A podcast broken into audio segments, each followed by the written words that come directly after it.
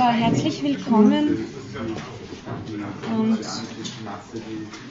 alles Gute im neuen Jahr. Äh, ich möchte die Leute von Ihnen ansprechen, ich soll etwas ausrichten von der IG Philosophie für diejenigen unter Ihnen, die Masterstudierende sind. Ich weiß nicht, sind welche da? Okay, immerhin. Äh, ich ich äh, bin gebeten worden, das auszurichten, dass am 13. Jänner um zwei, äh, also äh, am 13. Jänner um 18 Uhr ähm, es eine Vollversammlung der Masterstudierenden geben soll, in deren Rahmen, ich äh, lese das vor, was mir geschrieben wurde, in, der, in deren Rahmen eine Art interne Evaluierung des Studienplans stattfinden soll die Studierenden sind im Hinblick auf die kommende Studienkonferenz dazu eingeladen, Kritik und Verbesserungsvorschläge einzubringen. Das ist ganz wichtig, weil es da äh, wahrscheinlich jetzt zu Reformen kommen wird und äh, wenn Sie da Ihre Meinung, äh, Ihre Verbesserungsvorschläge abgeben, dann können das äh, Ihre Vertreterinnen und Vertreter auch in der Studienkonferenz dann äh, dementsprechend zur Sprache bringen. Ähm, Im Übrigen gilt es natürlich, glaube ich, schon auch für diejenigen Leute, die jetzt ein Bachelorstudium machen und hier gerne ein Masterstudium weitermachen würden. Also ich denke, äh, das könnte auf jeden Fall äh, interessant sein. Wenn es hier mal Möglichkeiten, Ansätze zur Mitgestaltung gibt, dann äh, sollte man sie wahrnehmen. Also nochmal am 13. Jänner um 18 Uhr im Kommunikationsraum. Das ist auf dem anderen Eck da drüben. Hm? Im, Im Kommunikationsraum, ja, ja, aber ich glaube, also ich bin mir nicht ganz sicher, ich denke, ähm, es sind im Moment nicht mehr als 80 Leute im Masterstudium inskribiert. Also gut. Also ich möchte beginnen mit einer kleinen Wiederholung. Ich habe in den letzten beiden Einheiten vor den Weihnachtsferien begonnen, die Ethik von Levinas, Emmanuel Levinas, zu behandeln. Für Levinas steht die Erfahrung der Alterität des anderen im Zentrum seiner Ethik. Das heißt, er versucht zu beschreiben, was es ausmacht, dass wir Wesen sind, die vom Ethischen getroffen sein können. Das heißt, es geht um die Möglichkeit und um den Sinn des Ethischen. Diese Möglichkeit des Menschen in der ethischen Verantwortung zu stehen, sich als ethisch aufgefordert, als verantwortlich zu verstehen, liegt nach Levinas einerseits in der Grundstruktur der Subjektivität und andererseits im Ereignis des Gerufenwerdens.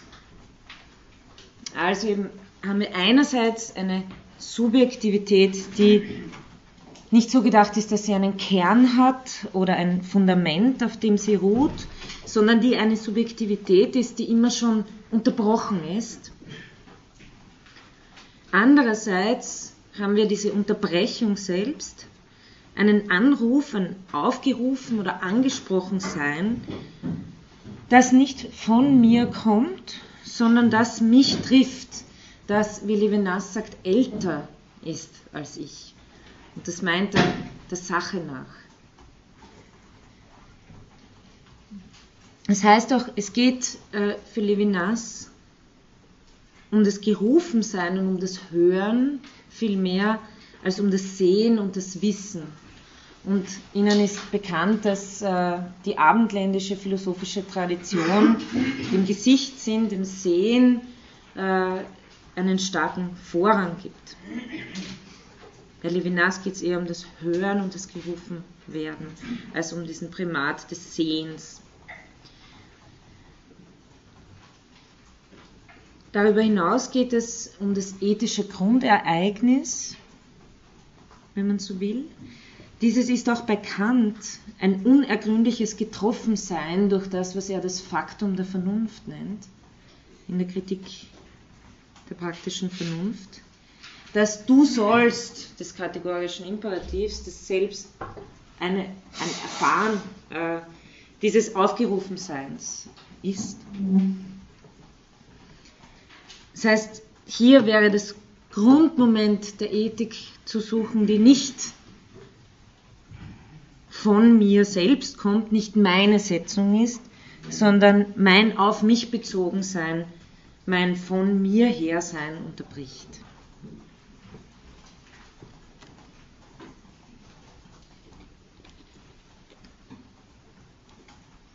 Bei Levinas ist dieses Du sollst nicht der Ruf der Vernunft, sondern das Du wirst nicht töten ist der Ruf einer Transzendenz. Das heißt, äh, versucht es weiter zu erläutern. Levinas beschreibt das ethische, dieses ethische Grundereignis als, also in Form der Alterität und der Transzendenz. Das ist äh, wichtig in Bezug auf die Erfahrung, die er zu beschreiben versucht. Es geht dabei um nichts, was innerhalb des Phänomenalen erfahrbar und fassbar werden kann, sondern um eine Spur darin, die auf Transzendentes führt. Natürlich kann mir der andere innerhalb von Ordnungen, sozialen Gefügen etc. erscheinen. Natürlich kann ich sie oder ihn kennen, im ganz gewöhnlichen Sinn des Wortes. Levinas meint aber nicht, dass das irgendwie auf das Grundmoment des Ethischen führen würde.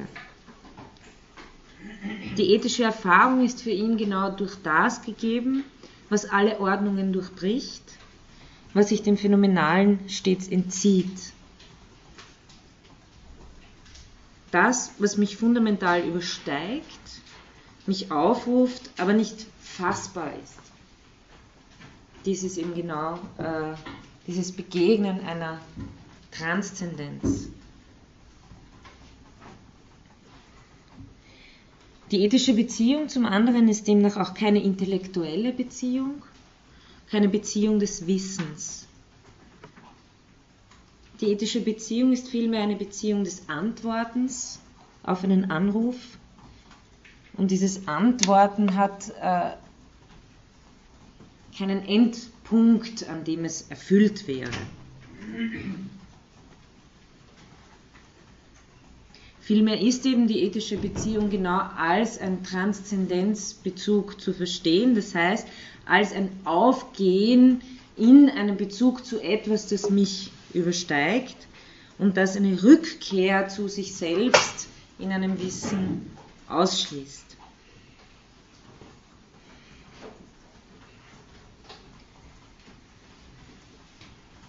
Levinas versucht damit auch eine Erfahrung zu beschreiben, die er das Ereignis der Sozialität nennt. Also auf der einen Seite äh, ist klar, dass er hier auf etwas abstellt, was eben äh, Rahmen durchbricht und sprengt. Auf der anderen Seite ist für ihn genau dies die Möglichkeit, er sieht hier den Sinn darin, äh, wie wir überhaupt ethisch angesprochen sein können. Es kristallisiert sich für ihn in dieser Erfahrung eines Entzugs, könnte man noch sagen.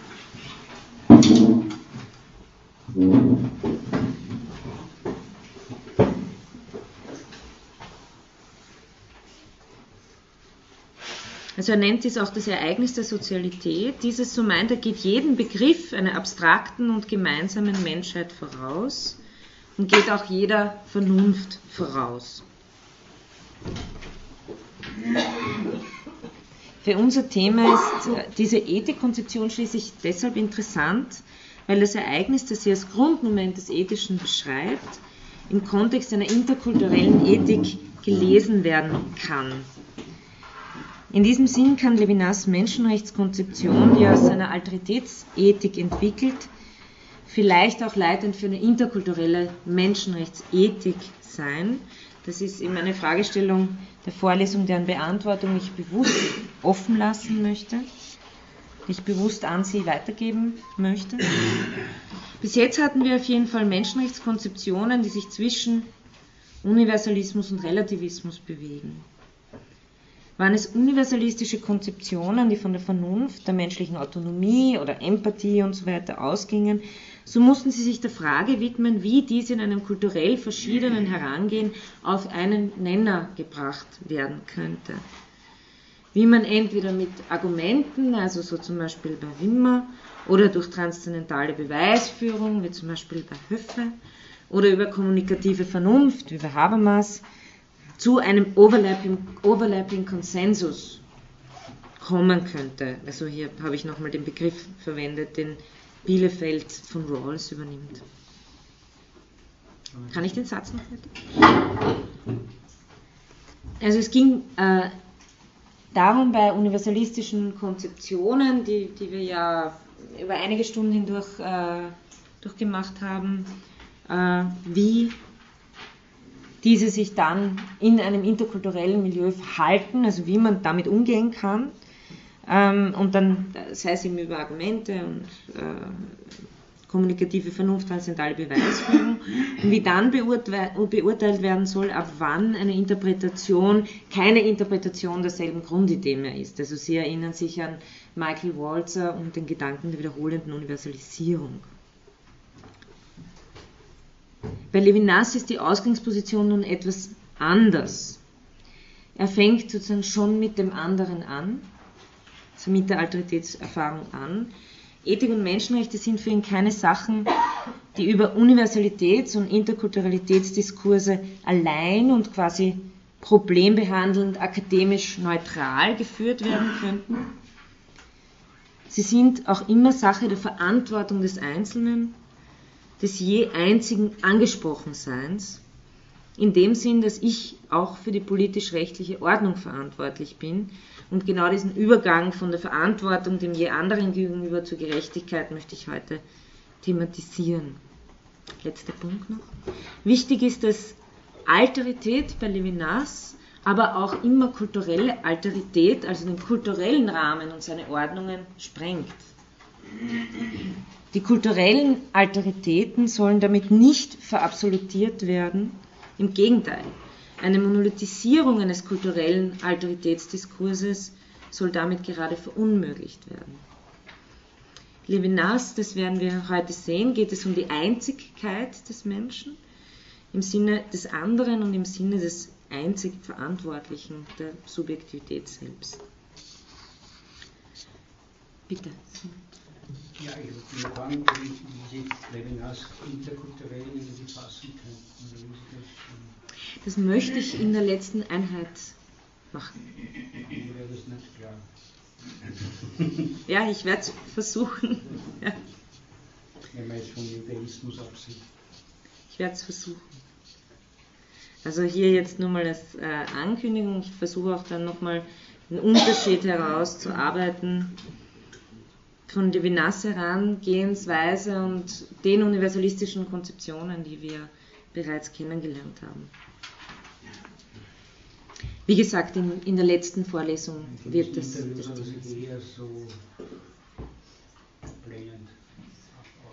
Na, also Levinas ist jetzt nicht der Philosoph der Interkulturalität, nein. Äh, man kann nur sich seine Theorie ansehen und dann sich fragen, wie steht es im Verhältnis zu den Fragen, die sich in diesem Diskursfeld bewegen. Aber ähm, Levinas ist jetzt nicht der erste Autor, der einem einfällt, wenn man sagt, Philosophen der Interkulturalität. Der andere oder auch der dritte ist, ist ja noch interkulturell. Genau. Mhm. Okay, also soweit ähm, mal zu, einfach zur Wiederholung. Äh,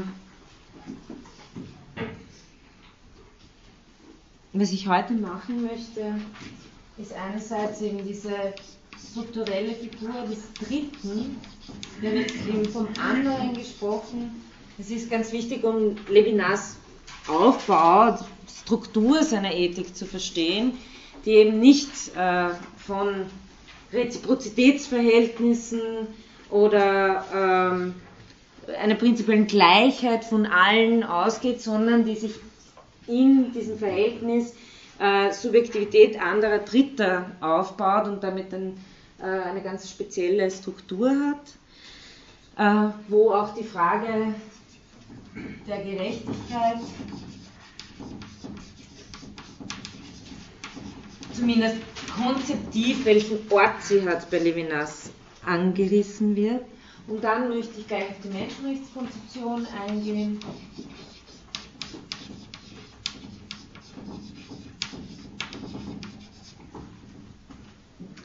Ähm, zuerst ähm, allgemein ein paar Worte, die auch das A priori der Menschenrechte betreffen. Dann noch ganz kurz zur Wiederholung, weil Levinas das selbst eine Phänomenologie der Menschenrechte nennt. Und äh, ansprechen möchte ich zum Schluss auch noch das Verhältnis zur Religion. Ähm, das nächste Mal dann möchte ich äh, die Punkte, den ganz wichtigen Punkt des Verhältnisses zu Kant noch ansprechen, der für Levinas ein wichtiger Gesprächspartner, äh, Kontrahent, aber zum Teil äh, also ein Gesprächspartner für die Levinasche Menschenrechtskonzeption ist. Dann möchte ich das nächste Mal auch noch rechtsphilosophische Fragen anschließen, was das, wie man das Recht des anderen nun tatsächlich fassen kann und ähm, auch herausarbeiten, was die großen Unterschiede zu einer herkömmlichen rechtsphilosophischen Sicht sind, nämlich einerseits Asymmetrie statt Reziprozität, ähm, Naturzustand wird ganz anders gefasst und Bezeugung statt Bekundung. Das sind aber Punkte, die ich das nächste Mal noch äh, an die Tafel werfen werde. Heute äh, hoffe ich, das Programm durchbringen zu können und komme da gleich zu dem ersten Punkt, der dritte von Levinas Konzeption von Gerechtigkeit. Hat jeder von Ihnen jetzt so eine Kopie bekommen? Ist noch irgendwo was übrig? Können Sie bitte ein bisschen zusammenschauen, falls nichts mehr da ist?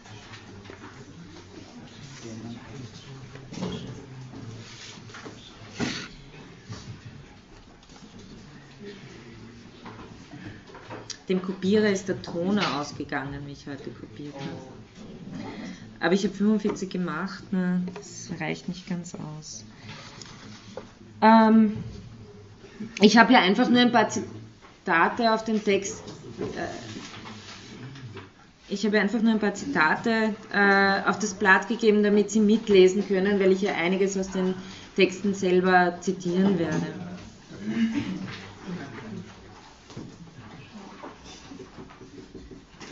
Ich werde es so machen, was ich machen kann, ist, äh, ich kann das Blatt einfach äh, auf die Lernplattform der Vorlesung vom vorigen Semester geben. Das ist die Arendt-Vorlesung, da haben Sie ganz leicht Zugang, falls Sie das noch brauchen. Oder falls Sie es haben wollen, schicken Sie mir ein E-Mail, dann schicke ich Ihnen einfach die Datei. Äh, okay, der dritte und die Levinasische Konzeption von Gerechtigkeit. Ähm, die vorgängige und ursprüngliche Beziehung mit dem anderen ist die Grundfigur der vollkommenen Hingabe der Subjektivität an die Transzendenz. Durch diese rein passive Hingabe und Verantwortung des einen für den anderen, wie Levinas das nennt, erfährt eine strukturell immanente Störung durch die Figur des Dritten. Ähm, der dritte, Levinas nennt es so, das taucht äh, auf in den äh, Passagen weiter hinten im, äh, in dem Werk Jenseits des Seins. Der dritte, äh, so kann man sagen, ist eine von drei Formen der Tertialität oder Dreiheit bei Levinas. Äh, neben dem Begriff des dritten der äh, französische Luthier heißt,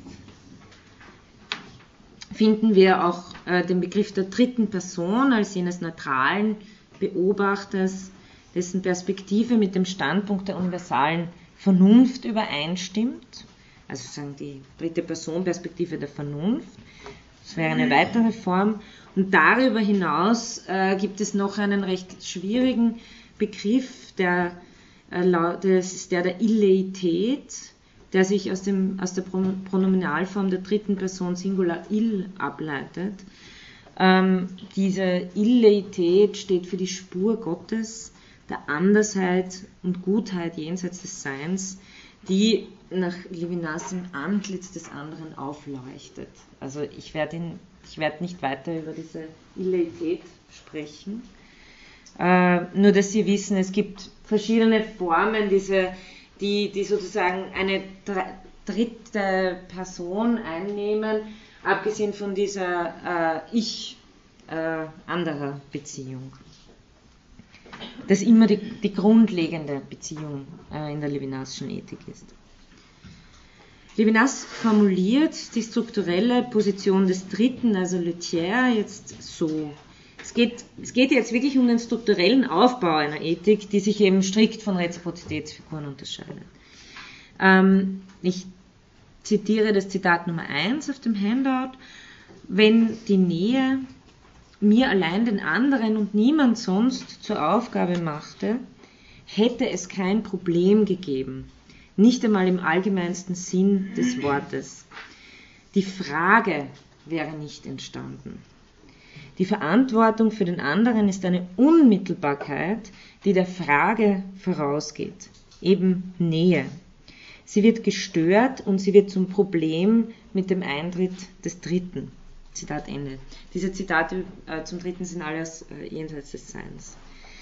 Levinas macht hier so etwas wie einen Strukturrahmen auf, der, man könnte sagen, eine Art Genesis der Vernunftfrage, was soll ich tun, erkennen lässt.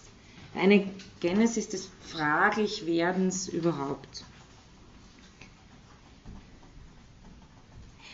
Äh, ganz kleine Klammer dazu. Äh,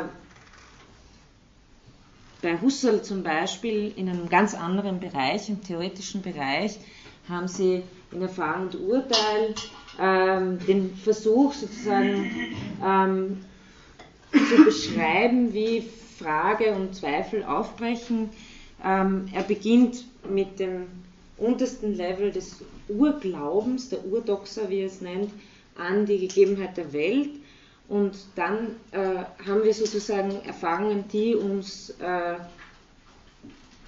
eine Vormeinung über Dinge, also die Billardkugel vorne grün, hinten wird sie wahrscheinlich auch grün sein, nein, ist aber rot. Also einfach durch den Widerstreit der Erfahrungen kommt sozusagen überhaupt zu Rückfragen. Ähm, man könnte jetzt sagen, analog dazu äh, versucht Levinas von dieser grundlegenden Situation der Begegnung oder der, des Gerufenseins von der Transzendenz äh, zu beschreiben, wie es überhaupt zu dieser Vernunftfrage, was soll ich tun, was ist das Richtige zu tun, kommt. Also er sagt, es hätte dieses Problem nicht gegeben, wenn nicht von vornherein der Anspruch ein pluraler wäre. Will bedeuten, wir bewegen uns hier auf einer Ebene, die nicht zeitlich ist, sondern die eben äh, einen, äh, eine, eine äh, logische Stufenfolge mehr oder weniger äh, beschreiben soll. Ähm, es ist nicht so, dass ich zuerst nur die Erfahrung der Alterität mache und dann kommt ein anderer daher. Also es ist sozusagen immer dieses alles, was hier beschrieben wird, passiert gleichzeitig, aber äh, Levinas, und das ist eben das Wichtige, behält dieses äh, Grundmoment äh, des Gerufenseins durch die Transzendenz äh, bei.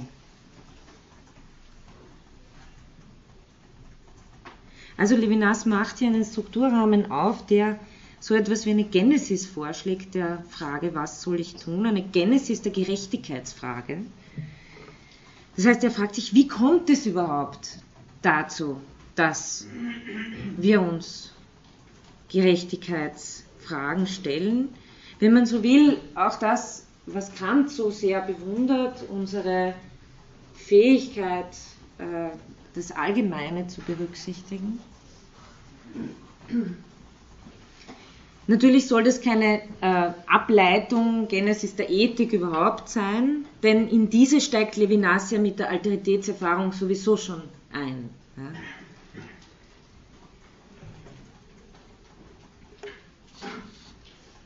Also das habe ich vor den Ferien ja versucht auszuführen. Das ist ja keine Konstatierung, es gibt die Ethik, sondern äh, es gibt immer diesen, äh, dieses nicht äh, ableitbare letztlich. Man muss sich sozusagen eingelassen haben auf, ähm, sei es die Aufforderung, die der kategorische Imperativ bedeutet oder die, die das Aufgerufensein durch die Alterität bedeutet.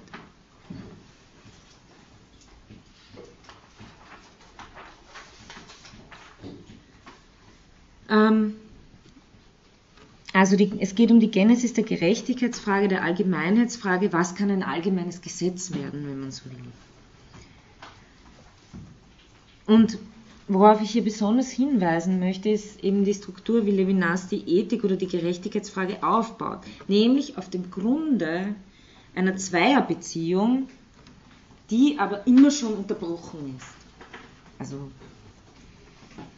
gestört ist. Da der Anspruch also auch immer schon ein pluraler ist, schlägt die unendliche Verantwortung immer schon in eine Verpflichtung des gerechten Urteils dem pluralen anderen gegenüber um.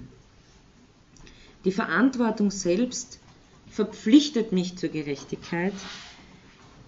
Und das ist jetzt wichtig, äh, für Levinas entspringt die Vernunft als eine Forderung nach Gerechtigkeit. Also ganz strikt nach dem Ethik als erste Philosophie.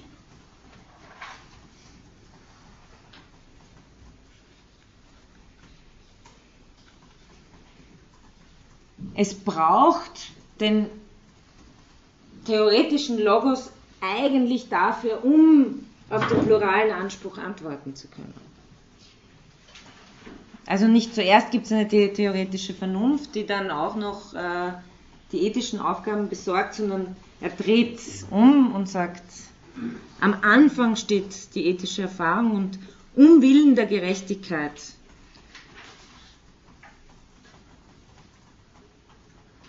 ist die Vernunft auf den Plan gerufen.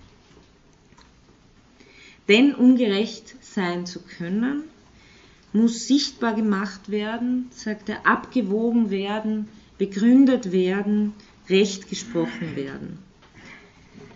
Es lässt sich also eine sachlich-strukturelle Zäsur bei Levinas festmachen,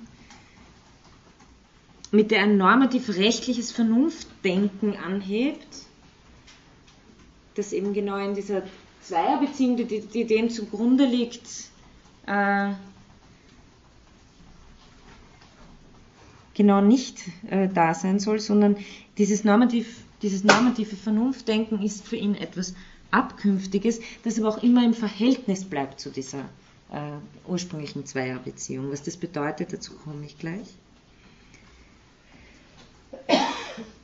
Wer nochmal ist dieser Dritte? Er ist keinesfalls eine empirische Begebenheit misszuverstehen. Also heidegisch gesprochen, ontologisch und nicht ontisch zu verstehen. Oder anders als eine, er gehört zur Struktur der Genesis der ethischen Subjektivität.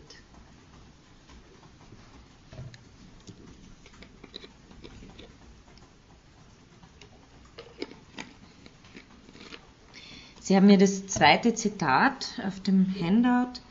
Es ist nicht so, dass der Eintritt des Dritten eine empirische Tatsache wäre und dass meine Verantwortung für den anderen sich durch den Zwang der Verhältnisse zu einem Kalkül genötigt findet. In der Nähe des anderen bedrängen mich bis zur Besessenheit auch all die anderen, die andere sind für den anderen, und schon schreit die Besessenheit nach Gerechtigkeit, verlangt sie Maß und Wissen, ist sie Bewusstsein. Also Sie sehen, äh, wie er sozusagen äh, überhaupt erst äh, zu, einer, zu einer Notwendigkeit des Wissens äh, kommt.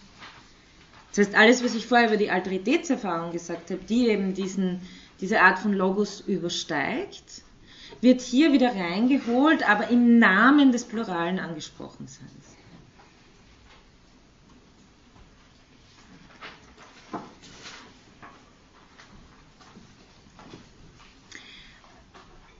Der dritte, das ist äh, passenderweise das dritte Zitat auf dem Handout, der dritte ist anders als der nächste, also um jetzt die Struktur klar zu machen. Er ist anders als der nächste, also es, äh, es sind nicht zwei gleiche Alteritäten, wenn man so will, aber auch ein anderer Nächster, also auch eine Alterität, die mich direkt anspricht, und doch auch ein Nächster des anderen. Also hier entfaltet sich sozusagen eine ganze ähm, Bezugsstruktur. Ein Nächster des anderen und nicht bloß ihm ähnlich. Der dritte führt einen Widerspruch in das Sagen ein, dessen Bedeutung angesichts des anderen bis dahin nur in eine einzige Richtung ging. Also Sagen, dieses Aufgehen in der äh, Transzendenzbeziehung, in diesem Antworten, diesem Nachgehen äh, des Anspruchs. Von selbst findet nun die Verantwortung eine Grenze, entsteht die Frage, was habe ich gerechterweise zu tun? Gewissensfrage, dann, und dann sagt eben, es braucht die Gerechtigkeit, das heißt, und jetzt kommen, äh, wenn man so will, äh, kommen jetzt äh, so etwas wie die Kategorien. Ne? Jetzt braucht es erst auf dem, äh, auf dem Grunde dieser, äh, oder auf dem eigentlich Nicht-Grund, auf diesem Ungrund dieser Zweierbeziehung, äh, braucht es den Vergleich, die Koexistenz, die Gleichzeitigkeit. Was heißt, sagt, Alterität ist eigentlich immer die Frage einer Diachronie, etwas, das älter ist als ich, der Anruf, der mir immer zuvorgekommen ist, der, mir, der mich trifft, bevor ich ihn antizipieren kann. Ähm, hier braucht es dann für die Gerechtigkeit die Koexistenz, die Gleichzeitigkeit, das Versammeln, die Ordnung, das Thematisieren, die Sichtbarkeit, die Sichtbarkeit der Gesichter, wo eben in Bezug auf das äh, Gesicht eben immer, er immer betont hat, äh, dass was Alterität daran ist, das äh, entzieht sich dieser Phänomenalität. Die Sichtbarkeit der Gesichter und von daher die Intentionalität, und den Intellekt und in der Intentionalität und dem Intellekt die Verstehbarkeit des Systems und insofern auch eine gemeinsame Gegenwart auf gleicher Ebene der der Gleichheit wie vor einem Gericht. Zitat Ende. Ähm, in der Kurzformel im Vokabular der französischen Revolution könnte man formulieren, für Levinas kommt die Brüderlichkeit vor der Gleichheit, was aber die Gleichheit nicht weniger notwendig macht. Äh, zentral ist nämlich das Abkünftigkeitsverhältnis, das Levinas hier entwickelt. Worauf will er damit hinaus? Was ist für ihn der entscheidende Punkt? Der entscheidende Punkt ist der, dass Gerechtigkeit niemals ein vernünftiger Selbstzweck sein kann, sondern immer aus dem verantwortlichen Grundverhältnis entsteht und auch immer von diesem her und auf dieses hin zu verstehen ist.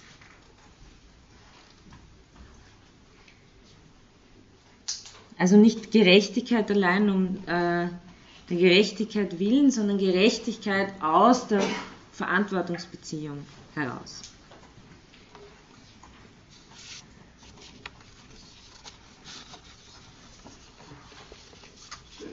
Damit will er auch erreichen, dass ich so etwas wie ein sei es jetzt ein, Gerecht, ein Gerechtigkeitsgedanke oder auch ein positives Rechtssystem sich abschließt äh,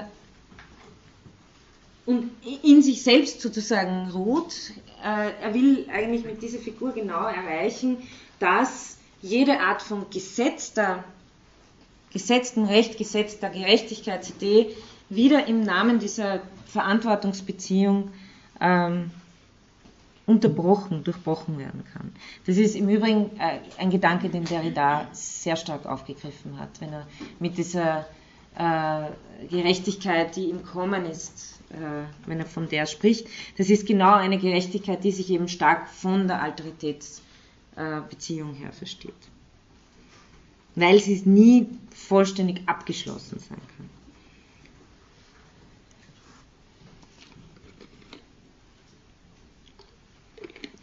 Die Subjektivität, die vorher in der Verantwortungsbeziehung aufgegangen ist, muss nun die Position des Richters einnehmen. Das heißt auch, sie muss aus ihrer ursprünglichen Verantwortung heraus für die Stiftung von gerechten Institutionen einstehen. Auf diese Weise führt bei Levinas eine Spur von der Ethik zur Politik, zum Staat und zum Recht. Allerdings, das möchte ich auch betonen, es bleibt bei Levinas, in Levinas Werken wirklich eher eine, man muss eher von einer Spur sprechen.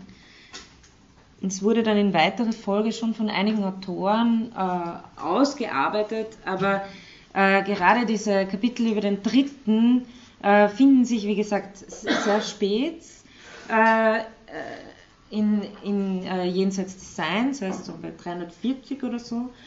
Und es kommt dann auch keine Staatstheorie oder sowas. Ja? Also es ist hier nur die, die, der Übergang beschrieben, wie, äh, wie überhaupt äh, von dieser Alteritätsbeziehung her institutionelle, politische, rechtliche Verantwortung verstanden werden kann.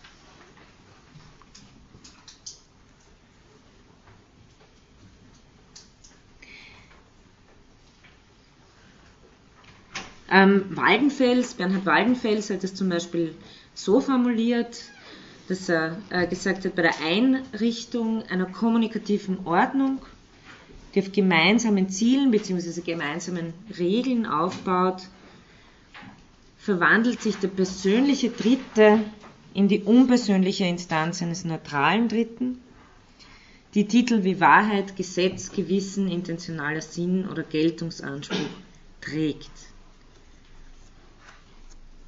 Also das wäre dann diese Umwandlung, wie Sie auch schon gesehen haben, der Vernunft in die Vernunftposition, in die Notwendigkeit äh, nach vernünftiger, allgemeiner, allgemeingültiger Beurteilung.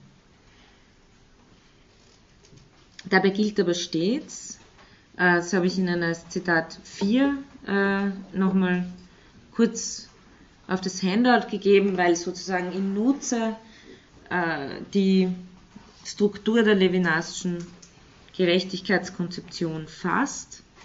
Die Gleichzeitigkeit der vielen baut sich auf um die Diakonie von Zweien. Das heißt, Diakonie, habe ich äh, vorher schon erwähnt, bedeutet eben dieses sachliche Verhältnis des äh, anderen, der älter ist als ich im Sinne des Anrufs, den ich nicht antizipiert habe, also der mir eigentlich streng phänomenologisch gesprochen diese Erfahrung immer zuvor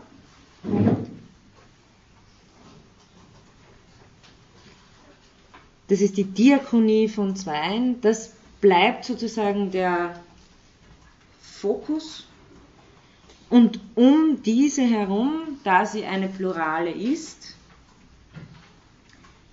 baut sich die Gleichzeitigkeit von vielen, die notwendig wird, also Gleichzeitigkeit wird hier eben als dieses, gleich, es ist auch eine Art des, des Nivellierens, also an einer Stelle, die ich heute noch bringen werde, sagt Levinas, die, die ähm, Geburt der Vernunft ist eine Geburt unter Schmerzen, weil sie äh, sozusagen den jeweils einzig anderen natürlich ähm, reduzieren muss auf etwas, was sich unter eine Allgemeinheitsformel bringen lässt.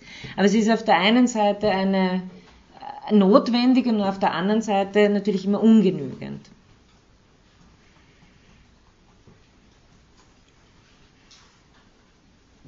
Also sich dabei nicht äh, äh dies im, in der Konzeption des ethischen Selbst zu behalten dass hier etwas passiert, was auf der einen Seite notwendig ist, was auf der anderen Seite aber der Alterität nie gerecht werden kann, das ist äh, der springende Punkt, der dann diese äh, Kritik immer wieder Macht, die über das Alteritätsverhältnis an Gerechtigkeitsstrukturen geübt werden kann.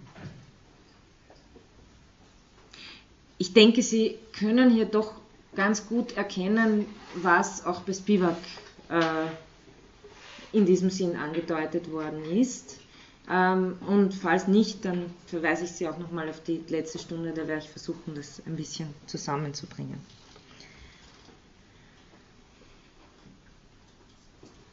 Also die, die, Gleichzeitigkeit der vielen baut sich auf um die Diakonie von Zweien. Das Grundverhältnis wird also nie verlassen, auch in einer staatlichen und rechtlichen Ordnung, die schließlich Reziprozität und ebenso mir Rechte gewährt, bin ich primär die ethisch Verantwortliche, dabei bleibt Levinas, für den anderen, für die anderen, für gerechte Institutionen. Also aus dieser äh, erste Person Perspektive geht Levinas nicht hinaus. Ähm, dazu auch noch ein äh, Zitat, ähm, das fünfte auf dem Handout. Die Gerechtigkeit bleibt Gerechtigkeit nur in einer Gesellschaft, in der zwischen nahen und fernen nicht unterschieden wird. Also eben nicht die Nähe äh, entscheidend sein darf in der es aber auch unmöglich bleibt, am nächsten vorbeizugehen, in der die Gleichheit allein getragen ist von meiner Ungleichheit, durch den Mehrwert meiner Pflichten über meine Rechte. Zitat Ende. Also das äh, ist jetzt schon recht deutlich, das möchte ich auch in der nächsten Stunde kommen, dass das äh, natürlich höchst äh, ungewöhnlich ist äh, für eine Position, die dann ähm, ein rechtsphilosophisches Konzept wie Menschenrechte auch von ihrer Sicht her formulieren möchte.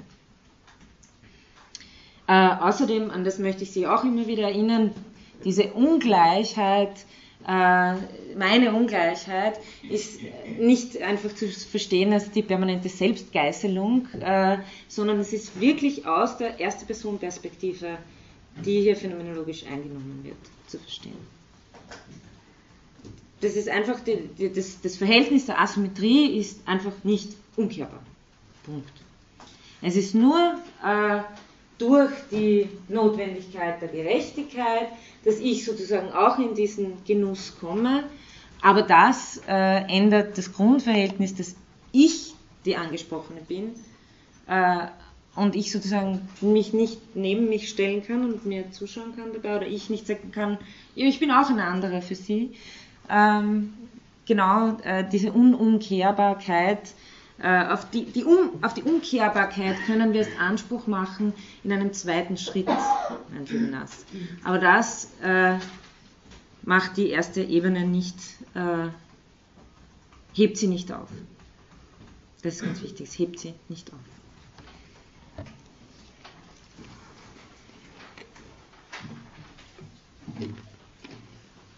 Nichtsdestotrotz schafft im Levinas mit dem dritten den Übergang in ein normatives Denken und in politische, staatliche und rechtliche Institutionen, ohne dabei die Verbindung zur vorgängigen Verantwortungsbeziehung mit dem anderen zu kappen. Die Gerechtigkeit, äh, letztes Zitat zur Gerechtigkeit, die Zitat 6, die Gerechtigkeit ist unmöglich, ohne dass derjenige, der sie gewährt, sich selbst in der Nähe befindet. Der Richter steht nicht außerhalb des Streitfalls, das Gesetz aber gilt innerhalb der Nähe, das heißt innerhalb der Verantwortungsbeziehung, innerhalb des unmittelbaren Angesprochenseins. So werden ein Rechtsbegriff und ein Gerechtigkeitsbegriff geprägt, denen gegenüber die Ethik nicht vorgelagert oder ausgelagert ist, sondern in deren Herz sie sich befindet.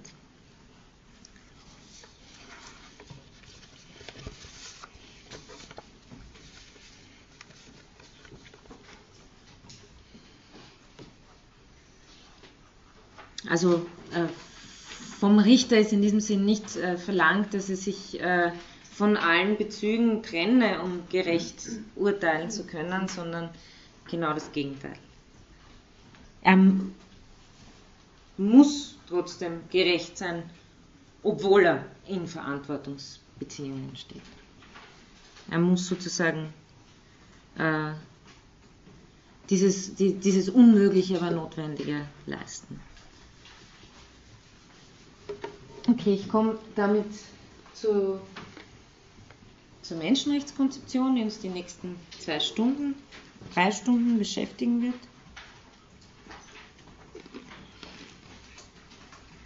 Menschenrechte als Rechte des anderen Menschen. Ähm, es gibt mehrere kleine Texte von Levinas dazu, aber alle eben kleine, kurze Aufsätze. Äh, ich beziehe mich hier vor allem auf drei Texte, die Sie in deutscher Übersetzung auch in diesem Band hier finden können. Der Band trägt den Titel Verletzlichkeit und Frieden und ist äh, 2007 erschienen bei Diaphanes. Sie haben die Literaturangabe übrigens äh, unten auf der hinteren Seite Ihres Handouts. Und äh, da sind drei Texte, auf die ich mich beziehe. Der erste Text lautet äh, die Menschenrechte und die Rechte des jeweils anderen. Der zweite Text, der sich vor allem mit Kant beschäftigt, äh, auf das ich das nächste Mal eingehen werde, trägt den Titel Menschenrechte und guter Wille. Und der dritte Text trägt den Titel Bilderverbot und Menschenrechte. Ähm, in welchem Kontext hier vom Bilderverbot gesprochen wird, werde ich dann kurz äh, erwähnen. Das sind also die drei Texte, wobei die ersten beiden eigentlich die sind, auf die ich mich am stärksten beziehe.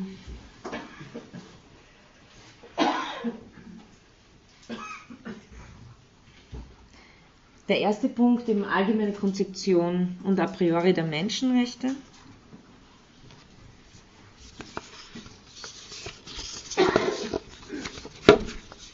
Levinas versteht die Menschenrechte als ein ursprüngliches Recht.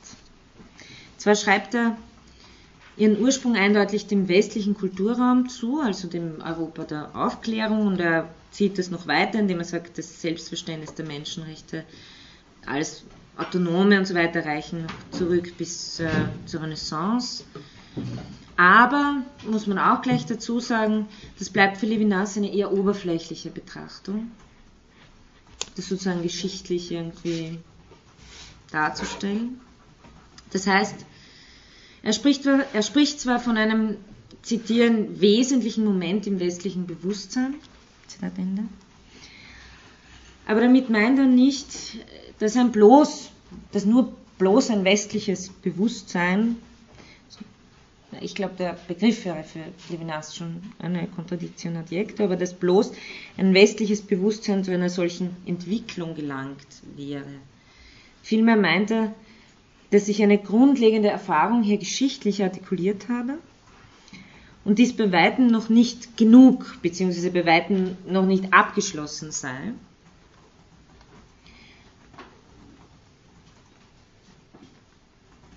was, wie Sie wahrscheinlich jetzt schon vermuten können, vor allem daran liegt, dass äh, bei Levinas äh, eine solche abgeschlossene Form, in der sozusagen alles gesagt ist, äh, es in diesem, in diesem Sinne auch nicht geben kann. Jegliche Formulierung der Menschenrechte bleibt also in einem gewissen Sinne immer vorläufig, bleibt dieser Erfahrung immer weiter verpflichtet.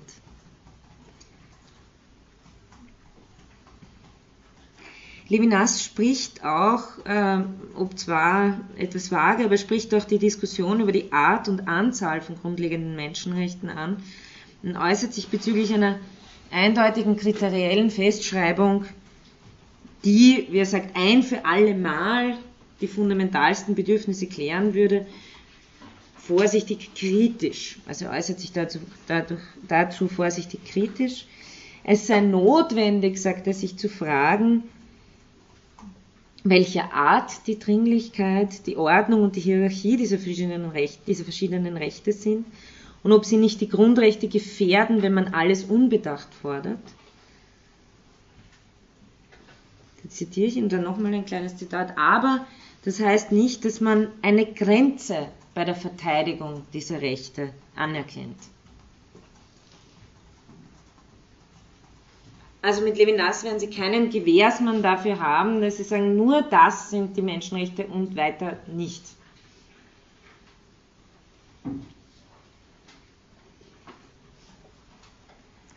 Des Weiteren sieht Levinas diese Erfahrung, das Ereignis des Sozialen oder das Ereignis der Verantwortung dem anderen gegenüber, zum Beispiel, wenn ich jetzt nochmal auf die äh, Herkunft äh, zu sprechen komme, zum Beispiel in Texten der Bibel artikuliert, so etwa im Gebot, dass du sollst nicht töten. Und genau auf dieses Verhältnis zur äh, Religion, zur levinasischen Konzeption der Menschenrechte zur Religion möchte ich äh, am Ende der Stunde noch zu sprechen kommen.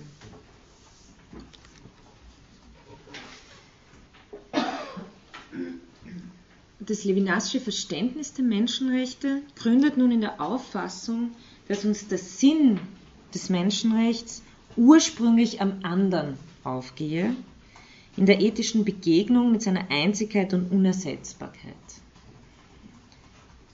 Also das Zitat hier, Nummer 7, das Menschenrecht absolut und ursprünglich erhält nur im jeweils anderen einen Sinn als Recht des anderen Menschen. Und dann auch gleich Recht in Bezug auf welches ich nie quitt bin. Zitat Ende. Die ursprüngliche Erfahrung also, auf die sich die Menschenrechte sachlich gründen würden, ist nicht die Erfahrung des eigenen Werts oder der eigenen Verletzlichkeit, ist auch nicht die Erfahrung eines politischen Gemeinwesens, das Rechtsinstitute stiften und schützen kann, sondern ist die ethische Erfahrung der jeweils ersten Person, für das Recht des anderen verantwortlich zu sein.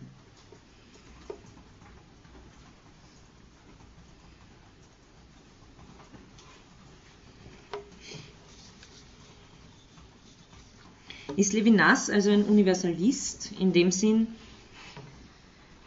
also Universalist jetzt in dem Sinn, dass er eine gemeinsame Erfahrung als menschlich voraussetzt. Wenn man die Frage so formulieren würde, dann würde ich sagen Jein bis eher Nein. Gründe äh, sind, glaube ich, klar. Erstens sagt Levinas weder, diese Erfahrung gibt es, also keinen Aussagesatz, noch sagt er, man soll sie haben, damit man ein ethischer Mensch sei. Also du musst so erfahren, damit du ethisch bist. Nein, vielmehr formuliert es ja immer so, dass wenn es ein Ereignis des Ethischen gibt, dann würde es dieses Nachgehen einer Transzendenzerfahrung sein.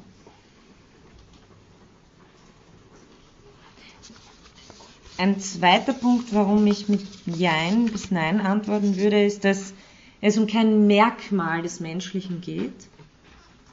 Also Levinas beschreibt kein Gattungsmerkmal. Vernunft, Empathie oder so etwas, äh, das sozusagen als wesenhaft dem Menschen zugesprochen werden würde. Vielmehr geht es ihm um die absolute Singularität jedes Einzelnen, die dem Gattungswesensein im Grunde entgegensteht.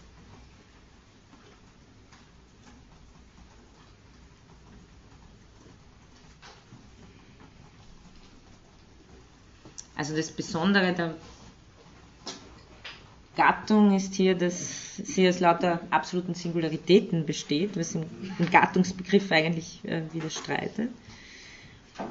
Eine solche absolute Singularität ist darüber hinaus nur als Alterität erfahrbar. Warum?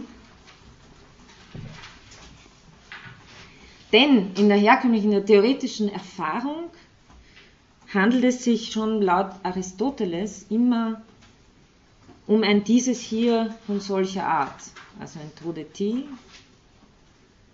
das dann von solcher, also dieses, ein, ein je bestimmtes, ein einzelnes von solcher Art muss nicht heißen, dass die Art vollständig schon, sich, also dass das schon vollständig determiniert ist alles. Aber wir nehmen sozusagen keine, Singular, keine absoluten Singularitäten wahr.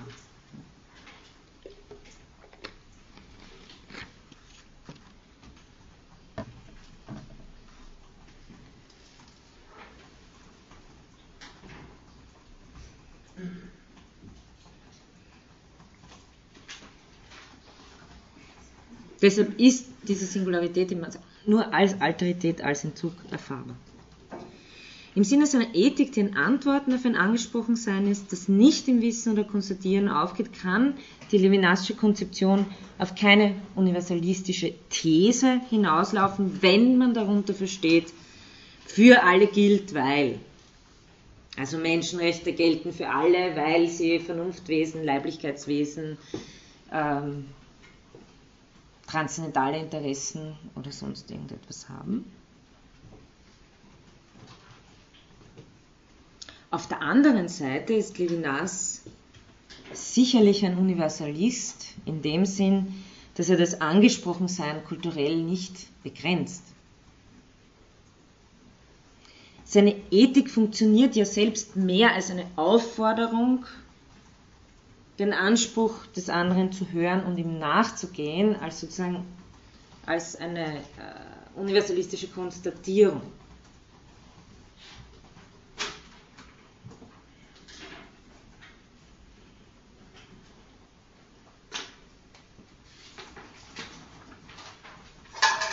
Also natürlich äh, ist Levinas kein Kulturrelativist. Das ist auch klar. Also auch wenn sein Universalismus einer ist, der sich äh, vom herkömmlichen unterscheidet, aber er ist sicher noch eher dieser Seite zuzuordnen oder von ihr her zu verstehen, als dass er ein Kulturrelativist wäre.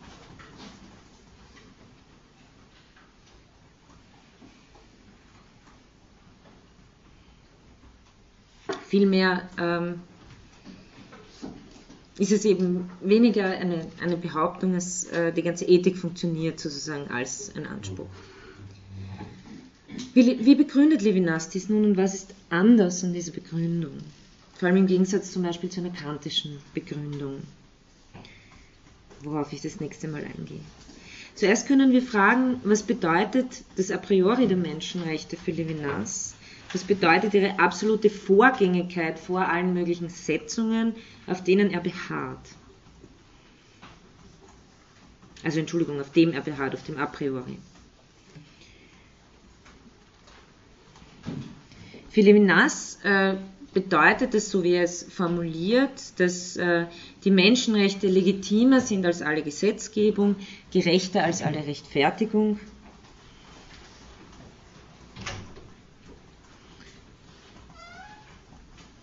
Sie haben das auch als das äh, Zitat 8.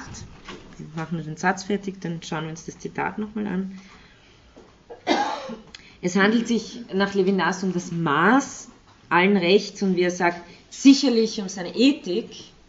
Das ist ein wichtiger Punkt, denn äh, mir scheint eben, dass äh, vor allem sich für eine Ethik der Menschenrechte bei Levinas etwas holen lässt. Das Zitat lautet hier nochmal ausführlicher, Zitat 8, die Rechte, die als Menschenrechte gefordert werden, ruhen auf einem ursprünglichen Bewusstsein des Rechts oder auf dem Bewusstsein eines ursprünglichen Rechts.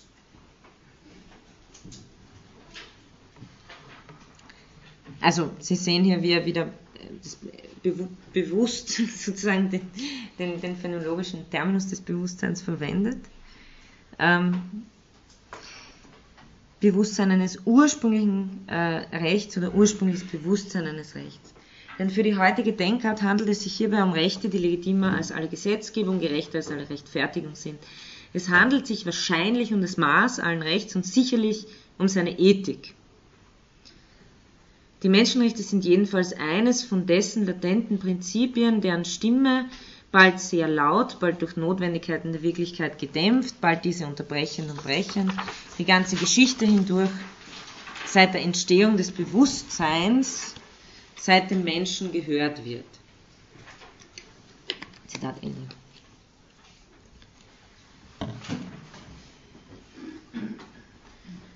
A priori heißt also nicht nur klassisch naturrechtlich, unabhängig von den natürlichen Gaben, den sozialen Verhältnissen oder den Verdiensten, jeder Gewährung vorausgehend, wie ich beim Zitat 9 habe, jeder Tradition, jeder Jurisprudenz, ähm, jeder Zuteilung von Privilegien, Würden oder Titeln, jeder Sanktionierung durch einen Willen, der zu Unrecht behaupten würde, Vernunft zu sein. das, der letzte Teil dieses Satzes hebt sich schon ab von dem, was man gewöhnlich als naturrechtlich verstehen würde, sondern eben auch vorgängig vor unserer Vernunft, die dieses beweisen oder einsehen würde. Das Naturrecht argumentiert ja immer mit dem Lumen Naturale, also mit der natürlichen Einsicht in äh, die Rechte des Menschen oder äh, wie bei Hobbes mit dem Gesetz, äh, äh Gesetz Natur oder Gesetz der Vernunft. Also es gibt äh, so etwas wie eine äh, rationale Einsicht. Bei Levinas meint das a priori des Menschenrechts etwas, was dem noch vorhergeht. Es ist also kein intellektuelles a priori. Unterscheidet sich auch dadurch von allen a prioris, die wir bisher hatten, vor allem äh, von allen transzendentalen Figuren, die als die Bedingung der Möglichkeit von und so weiter einsehbar sind. Der andere bei Levinas ist eben, wie ich erwähnt habe, keine Figur des Transzendentalen, sondern eine Figur der Transzendenz also keine Bedingung der Möglichkeit für und so weiter, sondern äh, ein absoluter Überstieg, eine Erfahrung eines Überstiegenseins.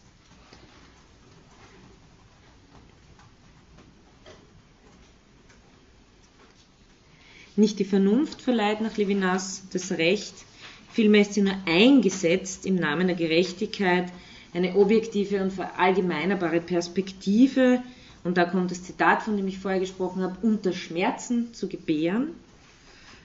Und nur als solche kann sie, und das ist wichtig für Levinas, nur als solche kann sie eine wohlverstandene Vernunft sein.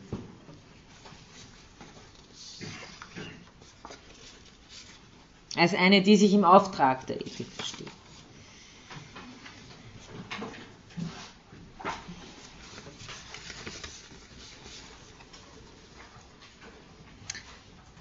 Dieses a priori, das Zitat 10, könnte eine un... Sie sehen, ich habe deshalb ein Rufzeichen gemacht, um Sie darauf aufmerksam zu machen, äh, wie Levinas eben immer vermeidet, auch ganz bewusst in seinem performativen Schreiben, äh, dass so etwas wie ein Bezeugen sein will und eben wirklich äh, versucht, äh, nicht in den Logos Apophanticus hineinzukommen. Also hier wieder diese Formulierung, äh, dieses a priori könnte eine unabweisbare Autorität anzeigen, aber eine, die älter und höher stehend wäre als diejenige, die sich schon in Wille und Vernunft spaltet und sich gemäß der Abwechslung von Gewalt und Wahrheit durchsetzt. Sie erkennen auch das kantische Vokabular oder beziehungsweise das äh, der Rationalisten. Das will heißen, äh, älter als das Ich und alles, was das Ich zur Verfügung hat.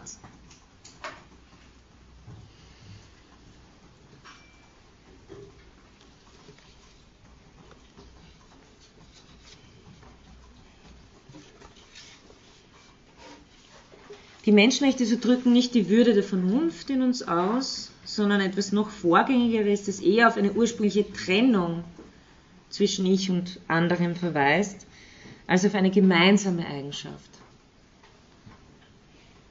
Es ist die Andersheit und das Absolute eines jeden Menschen und Levinas nennt das ganz wichtig, beim äh, elften Zitat habe ich das, die Aussetzung aller Referenz.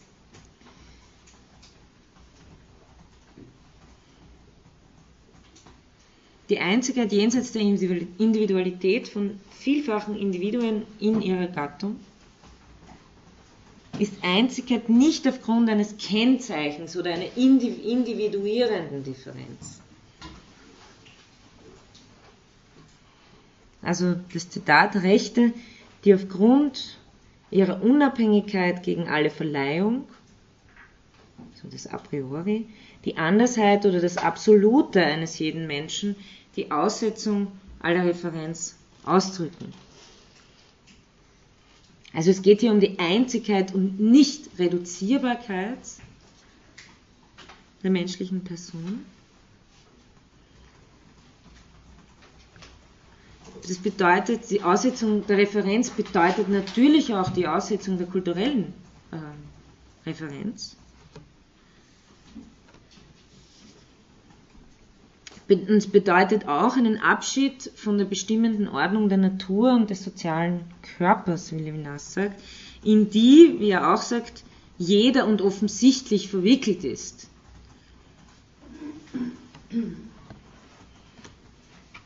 Also dazu auch, ist nicht so, wie wenn Levinas das nicht äh, wissen würde. Ähm, er sagt nur, das genau ist nicht äh, der Punkt des Ethischen, das Zitat 12. Es versteht sich von selbst, dass der Bezug zum jeweils anderen auch als der Zugang zu jemand beschrieben werden kann, der für eine Nummer in einer Ganzheit einer Gattung, für etwas gehalten wird. Klar können wir das. Äh, und doch, darauf will er ja insistieren, und doch können wir es im eigentlichen Sinne nämlich nicht, nämlich einem gegenüber nicht, der Alterität des anderen gegenüber können wir das nicht. Also dieser ethische, der ethische Widerstand, von dem ich äh, vor den Weihnachtsferien gesprochen habe. Es versteht sich, sagt er weiter, dass man mit dem anderen Erfahrungen machen, unter Anführungszeichen, kann und seine Gedanken und sein inneres Leben und ihn selbst erfassen und in ein Kalkül oder in eine Politik einbeziehen kann, ausgehend von seinen expressiven Gesten und Worten, in Analogie zu denen, die der Beobachter, der Beobachter ist gleich der Mensch, der sich seines Rechts zu sein sicher ist, von sich kennt. Levinas spricht aber eben von einer radikal anderen Möglichkeit, nämlich radikal in seinem Recht verunsichert zu sein. Also diese, äh, wo er von der wo er sagt, die Erfahrung des anderen ist nicht das Bewusstsein einer Infragestellung, sondern die Infragestellung des Bewusstseins.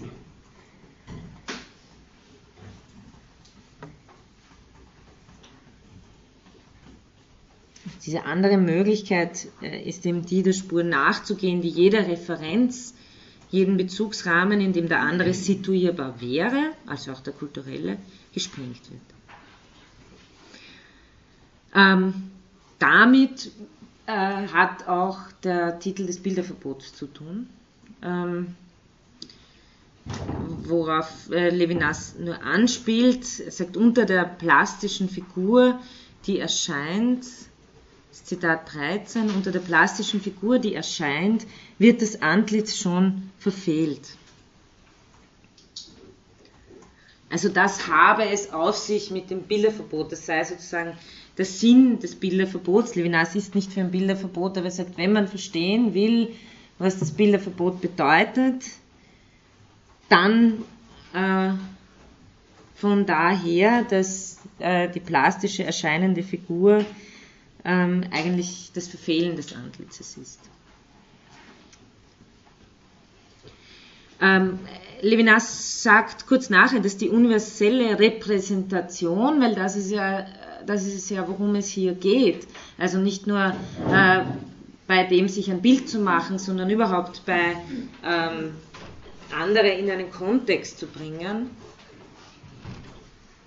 Diese universelle Repräsentation darf, darf nicht verboten werden, sagt er, da dieses Gleichgewicht es erst ermöglicht, besser auf das Menschenrecht, das ursprünglich Recht des anderen Menschen ist, aus, Verantwortung, aus Verantwortung für den jeweils anderen zu antworten.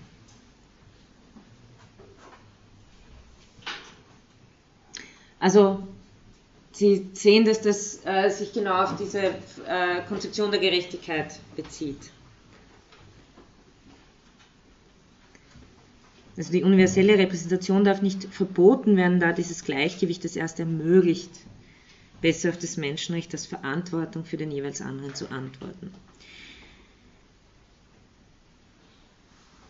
Ähm, in dem Zusammenhang äh, erzählt Levinas auch eine Geschichte aus dem Talmud, äh, die davon handelt, dass Gott jeden Menschen mit dem Stempel des Urmenschen prägt, wobei der Unterschied ist, dass es nicht wie wenn äh, wir Stempel verwenden, dass es immer das Gleiche ist, sondern dass jeder sozusagen äh, der Urmensch ist und jeder äh, einzig ist und deshalb kann jeder Einzelne sagen, meinetwegen ist die Welt erschaffen worden, so steht es in äh, dieser Erzählung.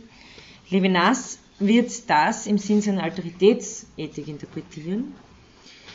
Die ethische erste, ethische erste Person-Perspektive kann, wie ich gesagt habe, nicht verlassen werden. Dass jeder sich als eigener Zweck der Welt behauptet, heißt in Levinas Interpretation, dass jeder als eigener Verantwortlicher für die Wirklichkeit existiert. Scheint mir eine recht starke Interpretation zu sein. Aber er dreht sich das sozusagen so auch um. Die Einzigkeit ist also aus der ersten Person Perspektive und aus der erfahrenen Alterität jeweils und, äh, und jeweils anders zu verstehen. Ich bin einzig. Also Einzigkeit gibt es sozusagen in zwei Hinsichten. Wir haben einerseits äh, die Einzigkeit, die auf der ersten Person Perspektive Seite ist. Ich bin einzig, weil ich die Angesprochene bin. Ich bin die Erfahrene des, Erfahren, also die Erfahrene des erfahrenen Anspruchs. Ich kann mich hier nicht, ich bin nicht austauschbar. Und der oder die andere ist einzig, weil ich sie als etwas erfahre, das sich nicht auf Merkmale oder die Gattung reduzieren lässt. Also wir haben hier zwei Begriffe von äh, Einzigkeit. Die Identität der Gattung, wie Levinas sagt, enthält also etwas absolut Unähnliches, eine nicht addierbare Mannigfaltigkeit einzelner Wesen und die Nicht-Austauschbarkeit ergibt sich bei Levinas durch die Konstellation der Asymmetrie, das heißt durch eine Erfahrungskonstellation. Ich erfahre den jeweils anderen. Deshalb eben nochmal äh, kurze Erwähnung, dieses, deshalb nennt ähm, Levinas das, glaube ich, die Phänomenologie der Menschenrechte. Hier nochmal das Zitat dazu, Zitat 14. Sich ursprünglich als Rechte des anderen Menschen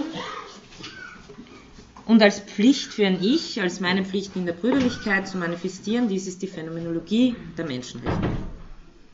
Oder, wie schon vorher gesagt, der Sinn des Menschenrechts geht ursprünglich am anderen auf in der ethischen Begegnung mit seiner Einzigkeit und Unersetzbarkeit. Also das Menschenrecht absolut und ursprünglich erhält nur jeweils im anderen einen Sinn als Recht des anderen Menschen. Das war ja das erste Zitat auf dem Handout. Levinas spricht ebenfalls von den Menschenrechten als Rechten, die eben seit der Entstehung des Bewusstseins, können sich das, glaube ich, erinnern, bestehen. Was soll das bedeuten? Es ist dies ein Entstehungszeitpunkt der Sache nach, nicht der Zeit nach. Als Genesis des Menschenrechtsbegriffs, und ich glaube, das unterscheidet ihn von eigentlich allen anderen ähm, Konzeptionen, äh, als Genesis des Menschenrechtsbegriffs aus der Verfasstheit der Subjektivität.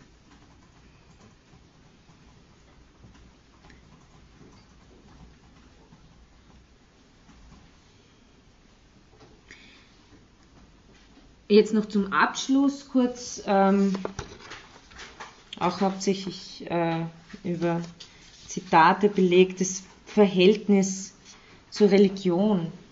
Denn Levinas ist ja auch als Interpret des Talmud bekannt und gewiss sind theologische Denkfiguren ganz stark in seiner Ethik vertreten.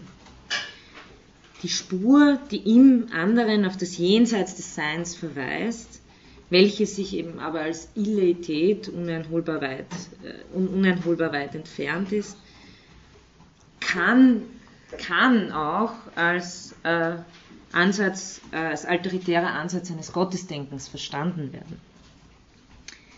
Das bedeutet aber gleichzeitig nicht, dass dadurch eine theologische Menschenrechtsbegründung auch nur ermöglicht wäre. Levinas strebt sie auch nicht an. Im Gegenteil, im Zusammenhang mit der Talmud-Geschichte von vorher, die ich äh, über den unverwechselbaren Stempel des Urmenschen, den Gott dem Menschen aufdrückt, sagt er folgendes. Und hier kommt das längere Zitat Nummer 15. Dass sich hierbei jeder von ihnen als einziger Zweck der Welt oder als der einzig Verantwortliche für die Wirklichkeit behauptet, dies wäre sicher die Spur Gottes im Menschen oder genauer der Punkt der Realität, an dem allein die Idee Gottes dem Menschen einfällt. Möglicher Sinn dieses Apologs, also äh, das ist dieser, das ist eine so lehrreiche Fabel, ein Apollo, der nicht irgendeiner Ableitung der Menschenrechte aus einer vorangegangenen, äh, aus einer vorangehenden Offenbarung gleichkommt, sondern der im Gegenteil das Einfallen der Idee Gottes ausgehend, hier fällt ein D, ausgehend von der Evidenz der Menschenrechte bedeuten würde. Dass die Menschenrechte oder die Beachtung dieser Rechte nicht aus der Strenge oder aus der Gnade Gottes hervorgehen, wie sie die Theologen formulieren, die sich auf die Offenbarung beziehen, also auf, die Offenbarung, das heißt auf bereits anderweitig erworbene Wahrheiten über Gott beziehen. Sie sehen auch, was er dann gleich gegen eine bestimmte Art von Theologie hat. Ähm, kommt in den, zwischen den beiden Gedankenstrichen. Bezug, in dem zwar das Außerordentliche dieser als übernatürlich anerkannten Rechte noch bezeugt wäre, aber auch schon die Jurisprudenz und die Vermittlung der religiösen Instanzen. Also dass die Menschenrechte nicht daraus hervorgehen, dies war seit der Renaissance das Kennzeichen des Bewusstseins der Menschenrechte. Levinas will also die Menschenrechte nicht aus einer vorangehenden Offenbarung ableiten, sondern im Gegenteil eigentlich umgekehrt das Einfallen der Idee Gottes ausgehend von der Evidenz. Und Evidenz äh, schien mir hier seltsam, aber er schreibt, ich, ich weiß ehrlich gesagt nicht, äh, was er auf Französisch schreibt. Ähm, übersetzt ist auf jeden Fall Evidenz der Menschenrechte verstehen. Levinas respektiert dabei auch den säkularen Anspruch der Menschenrechte. Ebenso scheint es ihm philosophisch nicht zureichend, die Menschenrechte theologisch oder religiös zu begründen, weil es auch hier um keinen evidenten Grund geht. Die Menschenrechte, sagt eben, würden einen Schnittpunkt bilden, an dem Gott ins Denken einfällt, so nennt er das, ähm, gleich, er fügt aber dann gleich hinzu, Sie haben das als das letzte Zitat auf dem Handout, einer guten Philosophie steht es wohl an, die Menschenrechte nicht ausgehend von einem unbekannten Gott zu denken. Zitat. Ende. Äh, noch nicht Ende. Es ist aber erlaubt, es ist aber erlaubt, die Idee Gottes ausgehend von jenem Absoluten zu suchen, das sich in der Beziehung zum anderen manifestiert. Also wenn, dann äh, möchte Levinas eher den umgekehrten Weg gehen. Gut, ich möchte hier schließen und Ihnen noch die Möglichkeit für Diskussion, Fragen und so weiter geben.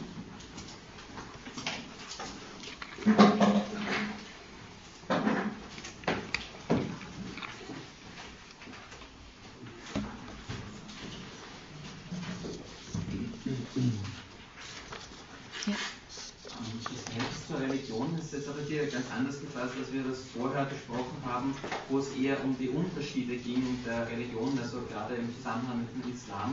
Also so wie das hier gefasst ist, ist es eher ein, auch ein abstrakter Gottesbegriff, der eben nicht kulturell bzw. in einer bestimmten gegebenen Religion ist.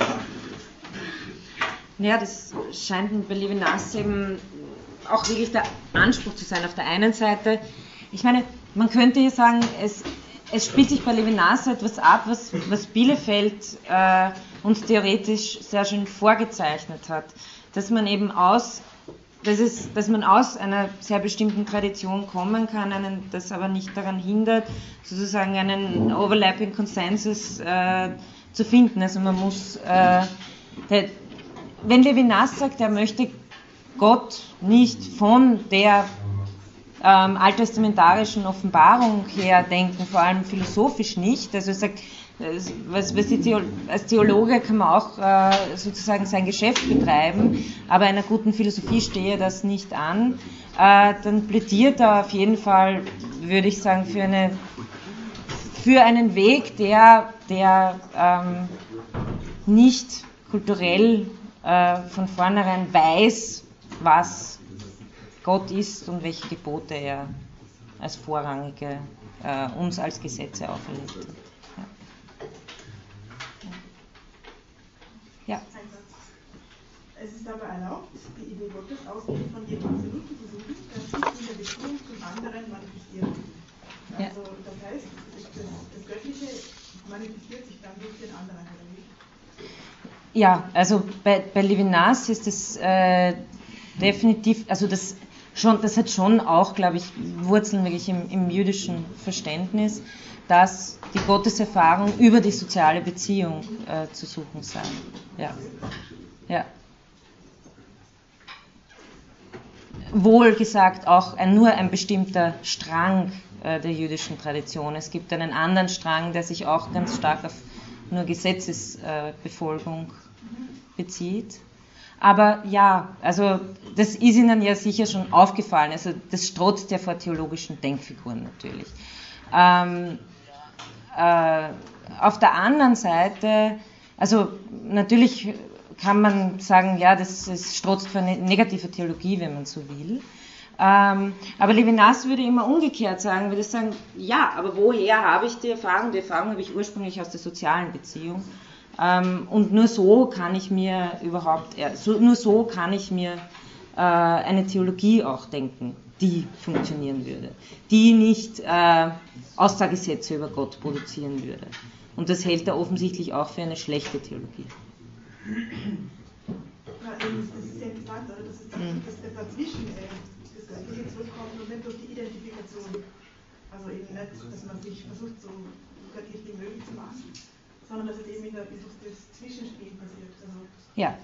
Genau, also äh, äh, Gott bleibt, wenn man so will, also wenn man sich darauf einlassen will, sagt, es ist erlaubt, äh, bleibt sozusagen in dieser dritten Person unendlich entfernt als Illetät. Also äh, ist sozusagen die, die, der Fluchtpunkt der Alterität.